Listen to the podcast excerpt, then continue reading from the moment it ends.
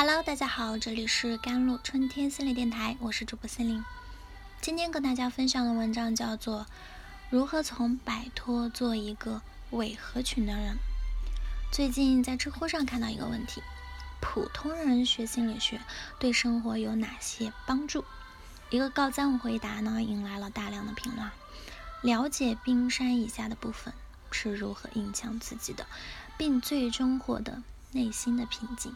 与自己和解，不容易生气了，你明白对方的情绪点了，还能适当舒缓对方的情绪问题，成就感油然而生呀。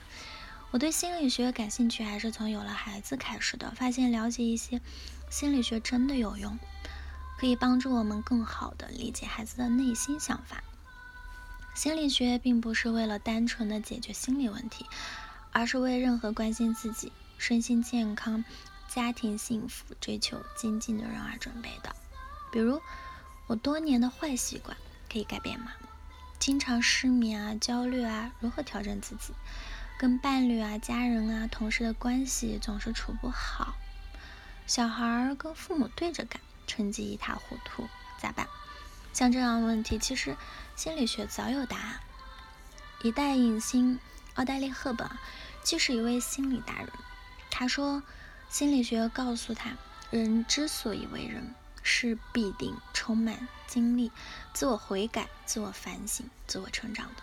毫不夸张地说，心理学才是科学的成功学，是人人都应该学的一门学科。越早懂点心理学，越能帮助你更好度过这一生。知人知面更知心，生活更顺心。在很多人的观念里，合群就是在社会上生存的基本法则。明明每个人都有自己独特的想法和判断，但是当自己的眼光与周围的人不同的时候，就常常会抛弃自己的观点，做一个伪合群的人。在面对一个问题时，遇到不同的观点就沉默不语。明明觉得某件事很无聊，为了合群，还是假装很感兴趣。明明不赞成某些主流的观点，却还是选择。随波逐流。试想一下，你是否也曾经为了合群而被迫放弃自己，成为了乌合之众里的一员呢？在经典图书《乌合之众》里，让人们开始正视群体的力量，思考群体会有怎样的心理状态。其中的很多名句语录啊，都深刻的揭开了随波逐流群体后的不堪。人一到群体中，智商就严重降低。为了获得认同，个体愿意抛弃是非，用智商去换取那份让人倍感安全的归属感。我们始终有一种错觉，以为我们的感情源自于我们的内心。群体只会干两件事：锦上添花或者落井下石。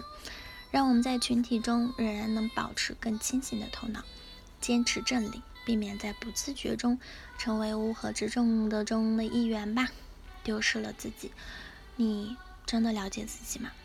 总有人比你更了解你。你有没有一刹那觉得你看不透你自己？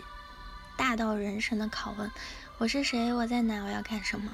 小到生活的困扰：为什么你做事总喜欢拖延？为什么时不时总感觉？焦虑、沮丧，为什么总活不成自己想要的样子？大部分人活不成自己想要的样子，一个原因是自我不够有力，没有控制好本我；还有一个原因是没能脱离集体心理的缺陷。人云亦云，理解人性啊！成熟不是看懂事情，而是看透人性。